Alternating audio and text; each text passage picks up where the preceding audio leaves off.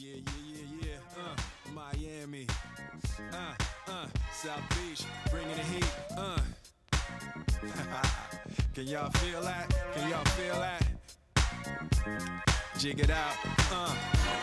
Here I am in the place where I come let go. In Miami, the base and the sunset low. Every day like a Mardi Gras. Everybody party all day. No work, all play, okay? So we sip a little something, leave the rest to spill. Me and Charlie at the bar running up a high bill. Nothing less than ill when we dress to kill. Every time the ladies pass, they be like, Can y'all feel me? All ages and races, real sweet faces. Every different nation Spanish, Haitian, Indian, Jamaican, black, white, Cuban, or Asian. Estamos aí para mais um episódio do Portal Ritos, o melhor e mais irreverente podcast falando de Miami Heat nesse Brasilzão de meu Deus. E hoje, galera, a gente vai fazer aí uma apresentação de dois amigos que também trazem conteúdo aí sobre o Miami Heat para vocês no Twitter. É, e eu também estou aí com o meu amigo Igor, a gente vai bater um papo bem legal hoje, bem descontraído, vamos falar de algumas coisas que estão acontecendo aí no momento. Vamos falar de Carmelo Anthony. Ah, mas por que Carmelo Anthony? Vocês vão saber porque a gente vai falar do Carmelo Anthony. Vamos falar do Ben Adebayo também. E o tal do muito mais. Fala, Igor, beleza? Fala, Lucas, beleza? É um grande prazer estar aqui novamente com você, gravando mais um episódio do Portal Ritos. E hoje, cara, é um grande momento aqui para o nosso podcast. Estamos recebendo dois amigos. É, o primeiro é o Nicolas, da página mais querida da Hit Nation, a página de zoeira mais engraçada que você vai encontrar no Twitter. É o arroba Hitzeira. Fala, Nicolas, seja bem-vindo. Salve, mano. E aí, velho? Eu tô. Tamo aí, vamos dar uma zoada aí. É nóis, mano. Assim, vocês podem reparar que o Nicolas ele tem um sotaque bem característico do interior de São Paulo. E é um grande momento pro Portal Ritos, Lucas. A cultura está chegando a nós, a gente está fazendo esse intercâmbio pelo nosso Brasil, Lucas. Estamos fazendo esse intercâmbio aí, Igor, e eu acho muito importante isso. Eu, particularmente, não imaginava que ia conseguir ter contato com a galera que está aí por trás desses perfis. Aí eu conheci você e agora a gente está tendo a oportunidade de conhecer o Nicolas e também o Caio. Fala, Caio, beleza? Fala, galera, beleza? Muito prazer estar aqui com vocês.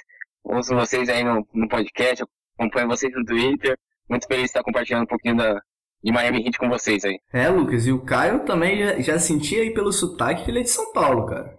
Eu já tô ficando preocupado cara. que vou perder meu sotaque carioca. No final desse podcast eu vou estar falando por quê. E vai ser um problema sério, Lucas. Rapaz, eu acho que a galera de São Paulo tá bem forte aí, né? E o Caio, que eu não falei qual página o Caio é dono. O Caio é dono da Hit Culture, uma página aí também que traz muitas opiniões, participa bastante aí com a gente. E eu também tô nessa, Igor. É, a galera com sotaquezinho de São Paulo, sotaque do interior também. Acho que daqui a pouco a gente vai começar a falar certo, mano. Tranquilo? é isso aí, ah, Lucas. É um grande, certo, mano. é um grande momento do Portal Ritos. E Lucas, o que, que a gente vai fazer hoje? Então, hoje a gente vai falar aí, a gente vai apresentar essa galera para vocês que estão conosco aí para fazer, para trocar essa ideia aí bem legal. E a gente também vai falar de algumas coisas que vem circulando aí atualmente, no momento, né, sobre NBA. A gente sabe que a gente está num momento mais frio da off-season, né? A gente está num momento mais calmo. Muitas coisas aconteceram ainda nos primeiros dias, na primeira semana. Então agora a gente está aí, né, nesse processo de preparação para a temporada regular e vai começar também o Mundial de Basquete, né? A gente pode ter aí uma palhinha de Ben Adebayo, alguns lances. Ele está no training camp aí do, da, da seleção dos Estados Unidos. E a gente está tendo a oportunidade de acompanhar. E é o Hit, né, cara? O Hit voltando aí, voltando aí para uma posição de destaque, né, Igor? É isso, Lucas.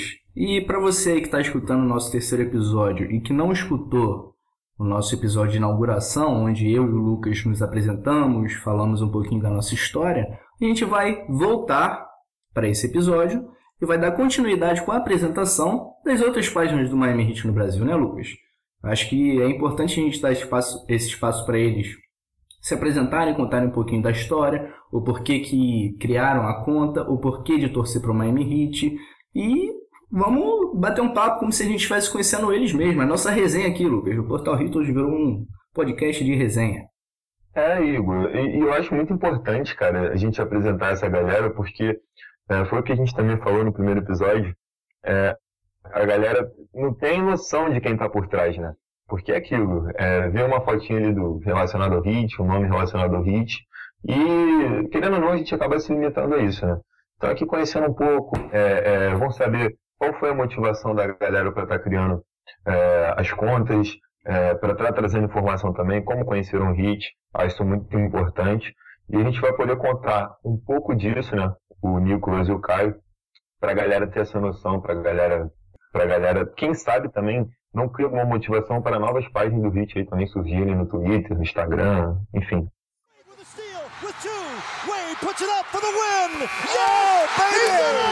Wade against Simmons, seven seconds left, forces one up and scores! It was a tough shot was a great shot. The 13th pick in the 2019 NBA Draft, the Miami Heat select Tyler Hero from the University of Green. Blocked by Bosch. Game over. Piece of it. Wade. Oh, facial. Yes, and foul. The Spurs will not foul. Final seconds. What a finish. It's back-to-back titles for the Heat. The 2013 NBA championship resides once again in Miami.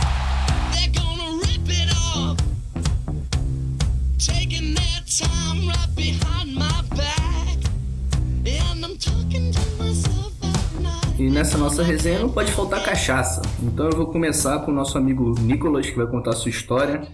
Ele que mora em Pirassununga, a terra da Pinga 51. Então, Nicolas, conta aí pra gente, por que que você torce pro Miami Heat? Pô, mano, terra da pinga, irmão. Cachaceira pra caralho. Aí, na moral, eu comecei a torcer pro Heat, mano. Tipo, torcer, torcer mesmo. Foi lá pra... Ah, mano, não vou falar torcer de verdade mesmo, acompanhar foi ano passado. Acompanhar certinho, tá ligado? O... Antigamente eu só via, assim, algumas coisinhas e não ligava muito, tá ligado? Não consegui ver o trio lindo, mas tamo aí, tá ligado?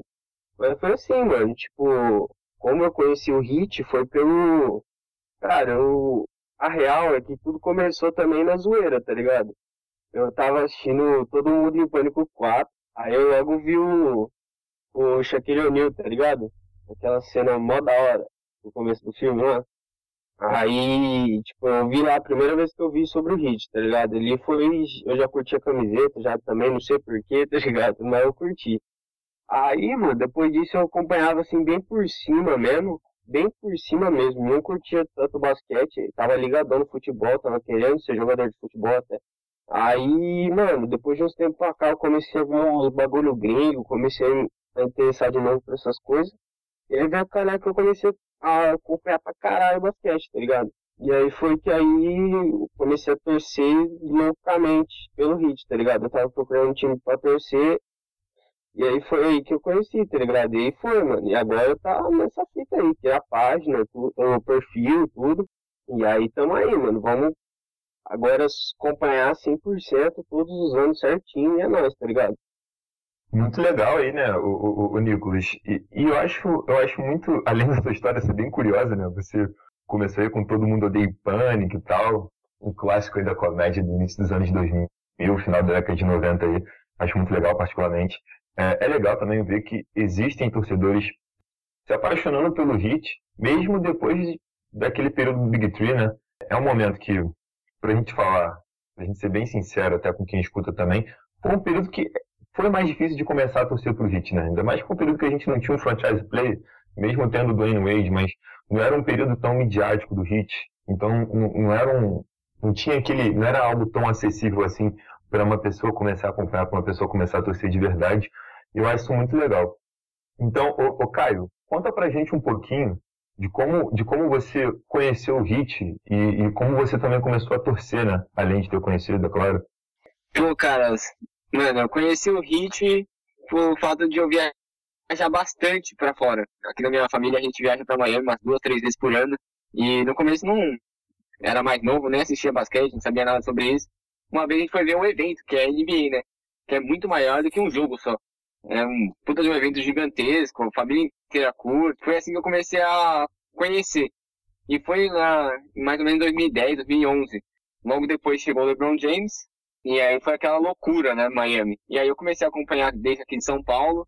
Hoje em dia eu assisto os 82 jogos, não perco um jogo, League Pass, qualquer horário estamos assistindo. Duas, três horas da manhã, quando é na costa oeste, nove, oito horas da noite quando é no leste. A gente tá sempre ligado aqui em casa. É, Lu, ô, Lucas, eu acho que já podem convocar uma excursão com os perfis de Miami do Brasil. O que, que você acha? Rapaz, eu acho muito bom. O Caio vai levar todo mundo pra Miami, cara. O cara já conhece aquilo ali com uma palma da mão dele, né? Segunda casa. Temos um guia turístico, grande momento do pior- Portal Ritos. Pior que eu conheço bastante coisa mesmo, eu de lá. Pô, agora mundo pra lá tem que comprar uma camiseta, aí compra do Whiteside, compra do Dredd. Agora finalmente vou poder comprar a do Jimmy Butler, que eu tava sonhando desde quando tava aquela. pintando aquela troca com Minnesota. Então, Caio, aproveita aí que você, você é um cara vivido, que já conheceu a experiência de estar dentro da American Airlines Arena. Conta um pouquinho como é que é lá, como é que é o clima, como é que é a sensação de de estar lá dentro da arena, torcendo. Conta aí um pouquinho pra gente. Cara, não vou mentir pra vocês, né? Aí tinha LeBron James, Chris Bosh, antes de sair pela primeira vez, quando ele foi pro Bulls, a arena completamente abarrotada, os preços lá em cima do ingresso, e você demorava até pra entrar por causa que a fila era gigantesca. Agora, sem o, sem o franchise player e tudo mais, ficou muito mais tranquilo. Agora você chega lá, a arena não tá totalmente lotada, você consegue pegar por um preço mais razoável, um ingresso melhor lá embaixo. Meu, e é incrível. Toca o hino, é, todo mundo em pé, tira, o- tira o boné, todo mundo com a mão no peito. É sensação maravilhosa estar lá dentro da- daquela arena. E teve algum jogo específico que você foi assistir que te marcou? Cara, eu assisti Heat Portland em 2013, quando o LeBron mata a bola no último, no último minuto, faltando, deixou acho faltando que 6 segundos é, no relógio contra o Portland. Foi bem bacana. Assisti também Miami e Cleveland, assisti umas duas vezes, mas as duas vezes o LeBron não jogou. Aí o- e a gente ganhou. Com, lembro até que o McGruger dá um tapa nas costas do Channing Fry no final do jogo, aí o J.R. Smith quer uma briga. Nesse jogo eu consegui ainda encostar no Gary Irving, encostar no J.R. Smith, que eu tava num lugar bacana no estádio. Foi um, quase que a segurança deles me mata lá. Bacana, bacana. O LeBron, Ainda não tive a sorte. O LeBron, Lucas, que só foi ganhar do Heat em Miami, agora na última temporada, né, pelo Lakers, um jogo que ele marcou apenas 51 pontos, acabou com o jogo, mas antes dessa partida, desde 2014, que foi o ano que ele saiu, ele não havia conquistado nenhuma vitória. Não, e o LeBron, cara, teve até um jogo, não sei se vocês vão se recordar, que foi em Miami, né? Mesmo. O LeBron não jogou, que a, a torcida ficou cantando, né? LeBron Stars e tal, falando que o LeBron tava cansado. Aí ele começa a rir também, fica mexendo lá no- na pulseira, no anel que ele tava usando lá, é, rindo e tal. E já que vocês tocaram aí no, no assunto LeBron, eu fiquei até com medo dele superar os 61 pontos dele, que é o career heights dele aí da, da carreira, e do Heat, nessa última- partida, que o, o Lakers varreu a gente na última temporada, né, infelizmente. Mas eu, eu falar de LeBron James jogando em Miami não tem como não lembrar daquele jogo do Natal de 2014, né? Que o Wade acabou com o jogo e a gente venceu, né? Não sei se vocês estão lembrados. Ah, esse, esse jogo aí foi bem simbólico, né? Que foi a primeira partida de temporada regular desde que o LeBron havia saído. Então colocaram logo um Miami Cleveland. O Miami ganhou com alguma tranquilidade, né? O Wade jogou bem. Assim, foi um jogo bem bacana, né? Eu, eu lembro que eu, assim, foi a primeira temporada que eu passei a acompanhar todos os jogos, estava assistindo. E foi uma vitória maneira, Lucas. Sempre bom vencer o Cleveland e vencer o LeBron, né? E você, Nicolas, assistiu Nossa. esse jogo? Eu sou torcedor novo, velho. É, eu sou torcedor bebê, tá ligado? Sou mesmo, mano. Eu sou torcedor bebê porque, tá ligado? É, tipo, acompanhar, acompanhar mesmo, ano passado. Ano passado eu ainda acompanhei meio assim, mano. Mas esse ano eu já tô naquele pique já, tá ligado? Mas, mano, é incrível como, como eu sou um torce- um torcedor novo, mas eu tenho uma paixão, parece que eu torço há 20 anos, tá ligado? É descomunal, mano, na moral. Ô, Nicolas, aqui, vo- voltando a falar um pouquinho mais da sua página. Você chegou com uma proposta um pouco diferente aí de fazer meme, de fazer a galera rir. É, conta um pouquinho pra gente quem te inspirou, o porquê de você criar essa conta. É, como, é que foi, como é que foi isso? Eu lembro que você me seguia no perfil pessoal, estava sempre ali interagindo com o Lucas também. Como é que foi esse processo aí para criar a conta? Então, cara, tipo, a real é que, tipo, eu tava vendo bastante o perfil do Lucas, do Ritos, né? Tava vendo bastante o perfil dele e o seu. Que ele tinha acabado, eu falei, cara, esse ano eu vou acompanhar tudo, tá ligado? Aí eu comecei a seguir as páginas, tudo certinho, acho que até acompanhar, eu, eu seguia antes o, o Ritos, tá ligado?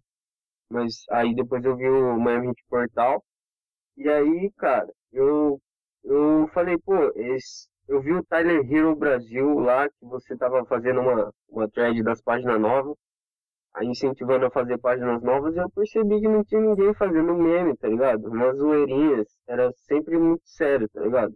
Aí eu, eu vi os, eu comecei a seguir bastante coisa de NBA, vi outra funk NBA lá, os caras lá, que é engraçado pra caralho. A minha maior inspiração é eles, cara, assim, na questão de zoeira. Eu acho muito engraçado, cara. E aí eu comecei a, a, a, ver bastante eles, aí eu falei, pô, vou fazer, mano. Sobre o. Sobre o hit e fazer zoeira sobre o hit, tá ligado? E aí foi aí que eu criei, tá ligado? Foi uma coisa. Eu acho que, tipo, foi bom pra dar uma quebrada, mano. E aí só. Depois só cresceu mais ainda, tá ligado? Porque a galera encorajou também. Vocês encorajaram bastante. A galera encorajou pra fazer um monte de perfil aí também, tá ligado? Aí veio a calhar aí o, o Jim Butler Aí estourou, né, mano? É, o Jimmy Butler veio aí, cara, pra, pra, pra botar a gente de novo aí no mapa, né? Essa é a verdade. É, o hype do Hit foi absurdo nesse período, principalmente ali naquelas duas, três primeiras semanas que o Butler é, foi confirmado que iria para Miami. E tem um outro cara aí também no mercado de bobeira. É um cara que tem, tem nome, tem grife, mas perdeu um pouco do prestígio nos últimos dois, três anos mais ou menos. Caio, Carmelo Anthony. O cara tá de bobeira no mercado. Ele deu uma entrevista dizendo que não é possível que ele não tenha vaga em nenhum dos 30 times da NBA. Você acha que é um cara que teria uma vaguinha no, no, no elenco principal ali do Miami Heat para a temporada 2019-2020? Pô, cara, eu acho difícil, hein, mano, é, dar espaço para ele agora no Miami Heat. Eu tenho uma puta dó dele, porque eu gosto do Carmelo Anthony gosto da, da pessoa dele, assim. É, mas é difícil colocar no Miami Heat. Se acabar vindo o Chris Paul pro Miami, eu acho arriscado a gente dar uma vaga para ele. Mas eu tenho medo de tomar muita bola do, do Winslow, tomar muita bola do Ban. Eu acho que esses meninos precisam de. precisam dar mais arremesso pro jogo, terem mais a bola na mão, e acho que o Carmelo vai acabar tirando um pouco disso. Mas você, você não acha que, assim, eu pelo menos entendo dessa maneira. Eu acho que o Carmelo Anthony praticamente todos os times da NBA ele já não teria mais vaga de titular. Mas acho que de repente, com um projeto, vindo ali do banco, sexto homem, matar umas bolinhas, ter uma experiência no, no elenco é até válido. Eu sou suspeito a falar porque eu sou muito fã do Carmelo Anthony. Fico também um pouco triste, fico também um pouco triste é, com, com os rumos que a carreira dele é, acabou tomando nesse, nessa reta final aí, né? Ele que já é um veterano. Nicolas, você apostaria em Carmelo Anthony para a temporada 19-20 para ser ali meio que um, um, mentor dos jovens e tal, ao lado do Jimmy Butler? Então, cara, é, eu acho a questão do Carmelo complicada, porque, tipo assim, é, como eu falei, sou torcedor novo, acompanhando a NBA faz pouco tempo, mas eu vi bastante vídeo, bastante coisa sobre NBA, bastante coisa para ficar por dentro, né? Eu sei, cara, que o cara tá puta de uma história, mano. E deixar ele sem time é muito tenso, tá ligado? Mas aí que entra a questão. Ele aceitaria ser o sexto homem? Porque ele tem esse problema de achar que é super estrela ainda, entendeu? Então, se ele aceitasse o papel de ser um reserva, de ser um sexto homem, ia ser do caralho. Mas eu não acredito que ele vai aceitar, tá ligado?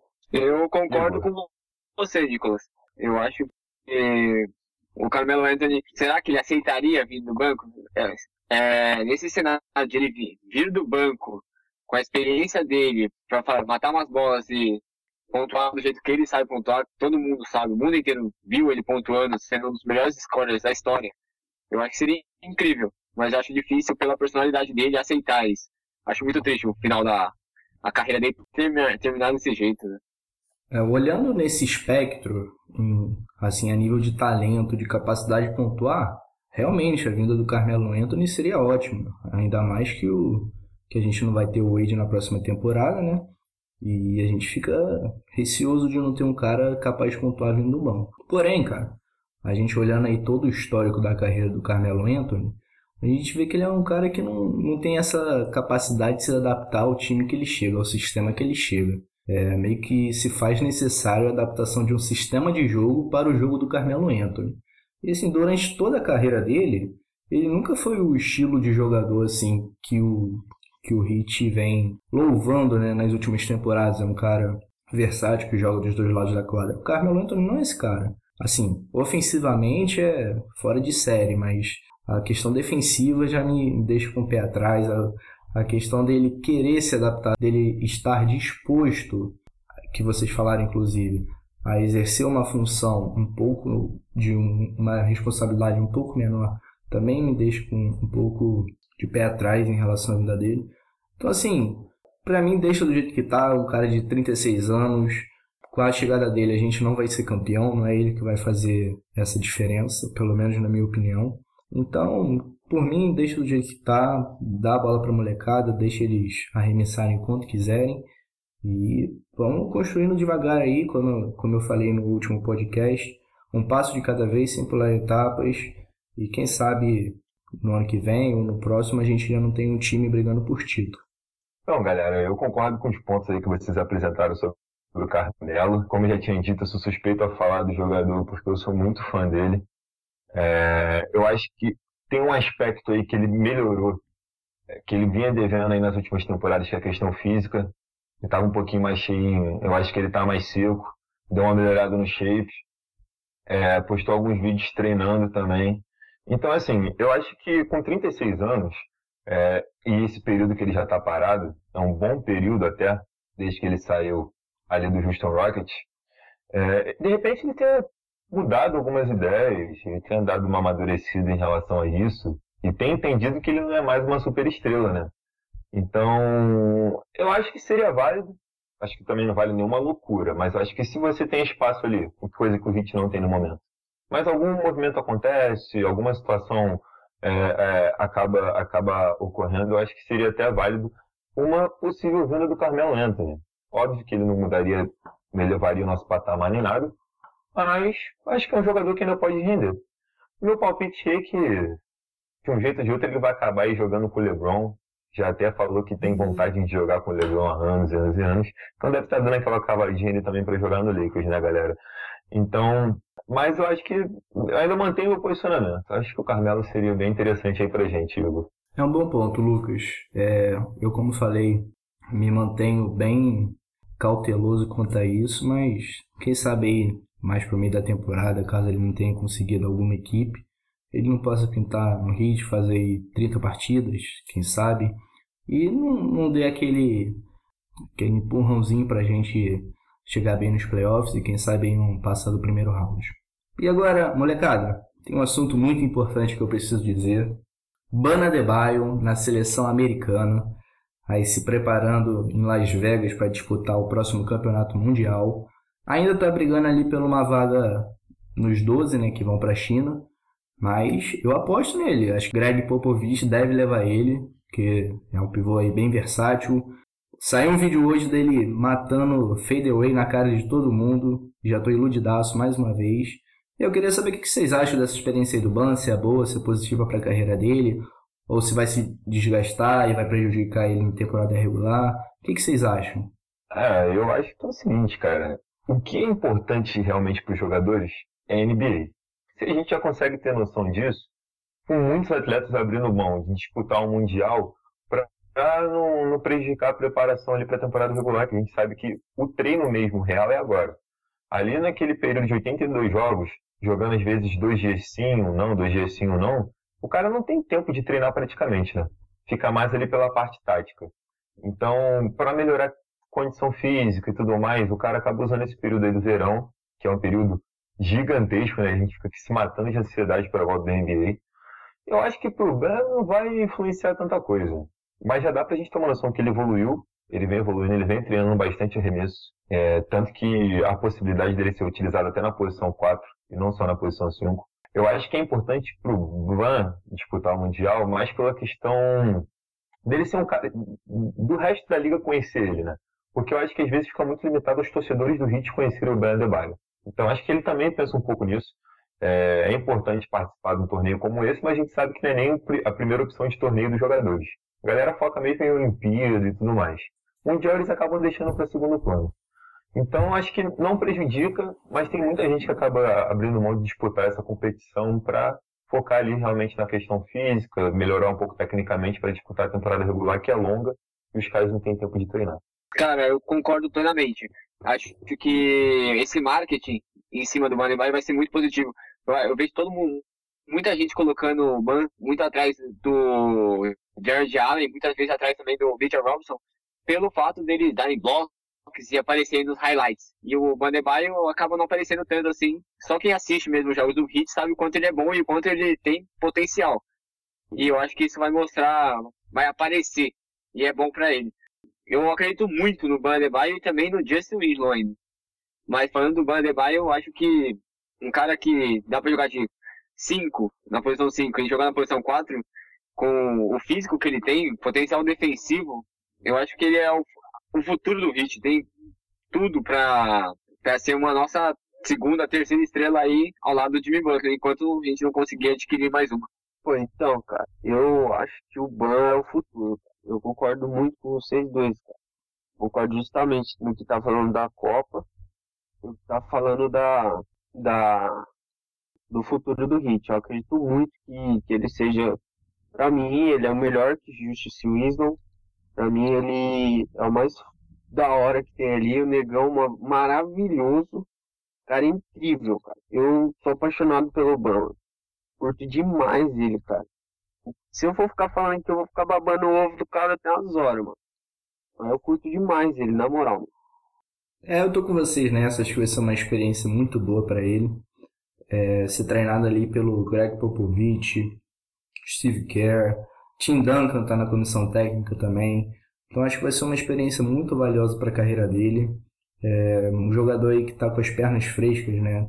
Tá indo pro seu terceiro ano de NBA, então é a hora dele ir vivenciar essas experiências e absorver o máximo possível, seja taticamente, seja tecnicamente que eu tenho certeza que ali naquele grupo é, tem muito talento bom, tem muita galera que vai ajudar o Ban e vice-versa, né? E, então, assim, gostei muito da convocação, estava torcendo muito para ele ser selecionado entre os 15. É, queria que o, que o Winslow fosse também, apesar de aí já ser uma realidade um pouco diferente. Mas estou muito feliz que ele vai. Vamos torcer para que ele fique entre os 12 que, que vão para a China, né, Lucas? Ah, com certeza. Ele já tá lá, tá treinando com a galera. Então acho que tá lá, irmão. Vamos torcer para que ele, que, ele, que ele esteja na lista final e que ele possa mostrar o talento dele, né? Querendo ou não, é uma competição mundial ainda. É, vai ser conhecido por muita gente. É, e foi o lance que o Caio falou de mídia e tudo mais, eu acho importante também, cara. Eu acho importante porque eu já escutei de amigos falando que, ah, não, o Hit é, esses jovens aí, tudo mendigo, não sei o quê. Então, tipo, é porque a galera não conhece. Quem fala geralmente não, não assistiu um jogo do Hit na temporada, sabe? É, querendo ou não, o cara que tá sempre olhando de highlights é o Derrick Johnny Jr. porque ele tem grandes enterradas, é um cara, pô, é um, é um monstro atleticamente nesse quesito. Então, acho que é importante para ele sim, e eu torço muito para que ele que ele esteja na lista final, Igor. É isso, Lucas.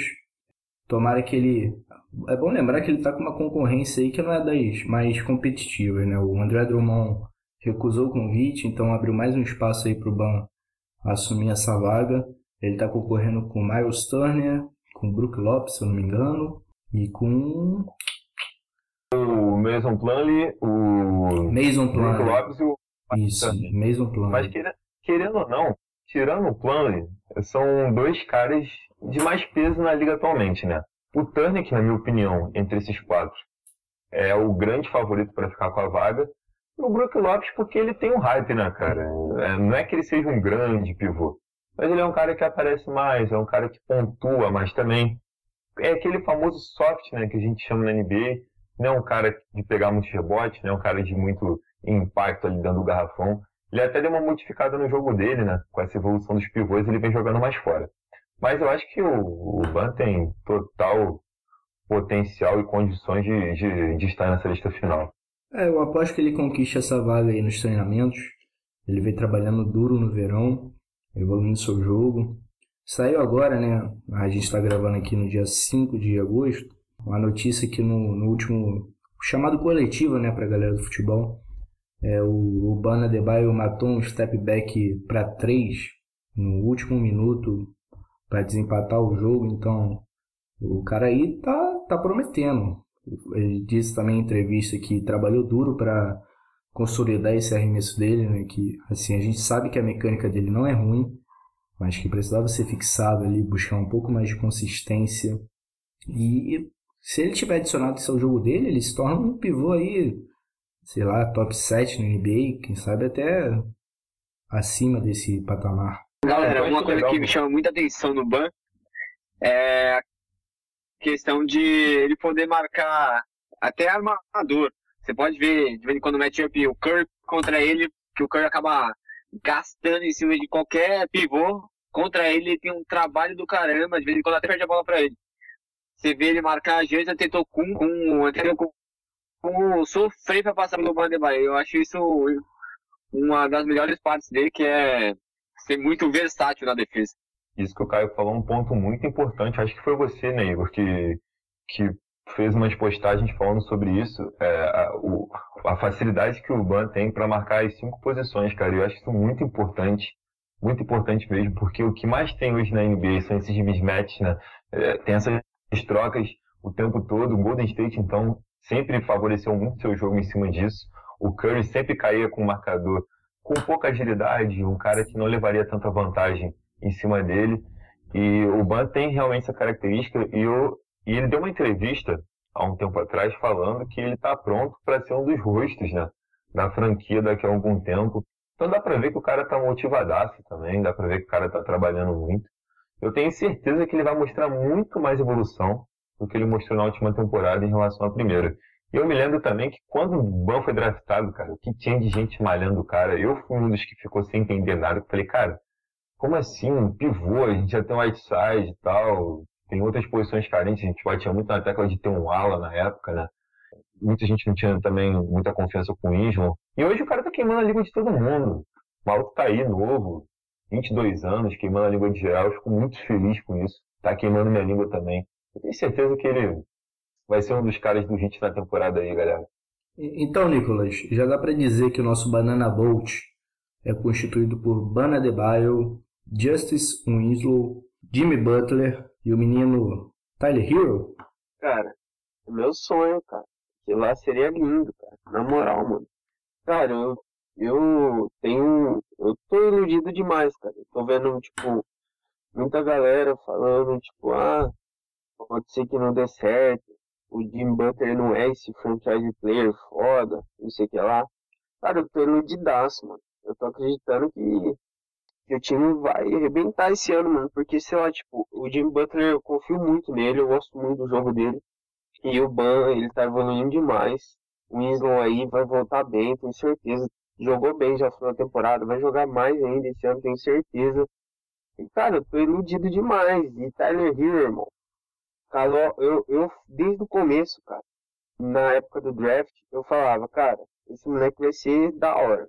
Sempre curti ele. Até falei lá no, no comentário do Miami Heat Portal. Eu curti, na época eu nem tinha perfil ainda. E eu queria o Tyler Hero, só que. Só que eu não acreditava que o Heat ia pegar. E. E pegou, cara. Eu curti, curti pra caramba, cara. Muito da hora, mano. Eu gosto muito do Tyler Hero, velho. Iban, Winslow, foi iludidaço, irmão. É o famoso Tyler Bucket, né? Já chegou aí com, com moral, já chegou aí alfinetando o Whiteside, que não mostrou nenhum pingo de, de agradecimento aí com a sua saída, com, não teve nenhum tipo de gratidão com a gente. É, eu tô com vocês, também tô bastante iludido. Estamos aí no dia 5 de agosto gravando esse episódio. Então falta ainda dois, dois meses, né, pra gente começar a ter uma palhinha de pré-temporada, pelo menos. Eu não aguento mais. Não vejo a hora de pelo menos esse Mundial de Basquete começar para a gente conseguir matar um pouquinho da saudade do bom e velho basquetebol.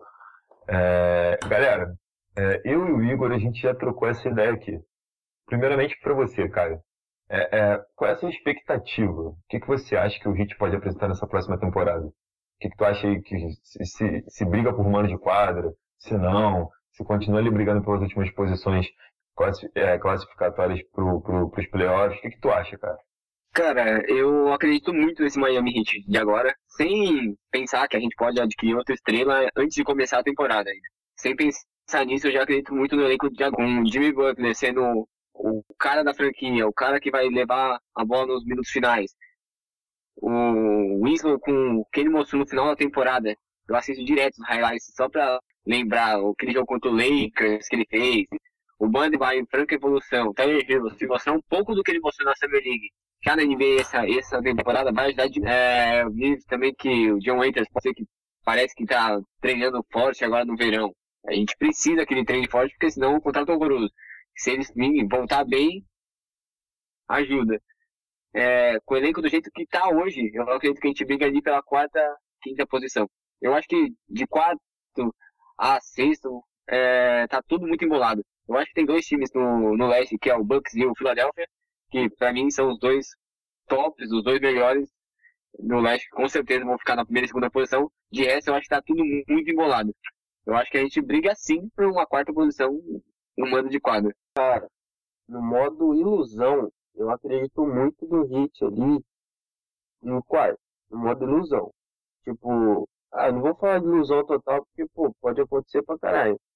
Mas eu, no modo normal, eu acredito ali no. Pensando, é, tipo, em sexto, tá ligado? Eu, eu vejo só o hit em sexto. Assim, racionalmente. Racional, racionalmente. Agora no modo ilusão eu vejo ali em quarto, buscando até terceiro ali, cara. Eu tô muito iludido. Mas, tipo, no modo racional, eu tô indo ali em sexto de boa. E, cara, eu acredito que pode, tipo, não sei como que vai sair aí durante o ano, tá ligado? A gente tem que conferir como que vai ser aí, mas é, pode dar muito trabalho pro você ficar em terceiro ali, dá trabalhão pro, pro terceiro e às vezes dá até pra buscar o semifinal ali, velho. Não duvido nada não, cara. Eu, eu tô confiando muito nesse time, tá ligado? Tô muito iludido, como eu disse. Mas, cara, torcendo demais, mano. Tomara que aconteça isso, todo mundo quer, né? Lógico. Mas eu acredito muito nessa sexta posição e até numa semifinal. Mas eu acho que disso a gente não passa também não vai saber, né? No modo ilusão, acho que a gente vai para o final ali. Mas racionalmente, eu vou ali no, na semifinal dos playoffs. Dependendo do time que tiver em terceiro, da situação que tiver, tiver lesão, não sei, tá ligado? É isso, Nicolas. Acho que esse é o momento da temporada em que a gente tem que deixar a ilusão tomar conta da gente. Essa é a verdade. Então te aconselho a continuar no modo ilusão. É, o Hit vai ser campeão no ano que vem. A franquia vai reerguer das cinzas e vai ser campeão. Esse é uma ilusão pro Nicolas. Deixa a ilusão tomar conta de você. Tem que ser assim. Tem que ser assim. É, tá dominando meu corpo. então, pessoal, a gente vai encerrando por aqui mais um episódio. Foi o primeiro episódio aí da série em que a gente vai apresentando os perfis do Twitter do Miami Heat no Brasil. Eu espero que tenham gostado. É, Lucas, mais uma vez obrigado pela parceria. É, vou deixar aqui o espaço para vocês darem os recados finais para a gente finalizar. É, Igor, foi isso que você falou, eu estou muito feliz. É, eu quero agradecer também ao Caio e o Nicolas né, pela participação deles. É, isso enriquece o nosso debate, eu acho que isso fortalece muito é, as nossas ideias, o que a gente imagina, o que a gente quer trazer de conteúdo, né? Eu acho que a galera também que vai ouvir vai curtir bastante. Então só tenho a agradecer a vocês. Pô, foi ótimo estar tá trocando essa ideia. É, e que venham muitos outros aí pela frente. Abraço, galera. Galera, quando precisar, pode me chamar que eu tô junto aí. Quero agradecer o convite de vocês e falar que o papo foi muito bacana. Muito legal falar com outras pessoas que conheçam sobre essa paixão que é o Miami Heat pra gente. E muito obrigado aí. Muito, muito obrigado também a todo mundo que nos ouviu aí, né? Qualquer coisa, sigam a gente lá no Cultura Hit. Valeu! Então, aí, valeu aí, mano. É, prazerzaço estar tá aqui. Curto demais os seis aí, mano. Vocês são muito firmeza. O, o meu amigo de portal é o Ritos. O Caio aí fortaleceu também, é nóis. Só tô. Só vou agradecer porque é nóis, mano. A página lá tá crescendo pra caramba. O perfil, né? Tá crescendo pra caramba. Cresceu muito rápido. Tipo, E eu só vou continuar fazendo os memes lá, mano. E é nóis. Curti demais aqui o podcast que a gente fez aqui, muito da hora. Tô meio assim, tipo, falando uns bagulho nada a ver, porque eu sou loucão mesmo. E, e é isso, mano. É nóis. Valeu aí pela oportunidade e tamo aí sempre. Valeu então, galera. Pessoal, espero que tenham gostado. Um forte abraço. Valeu!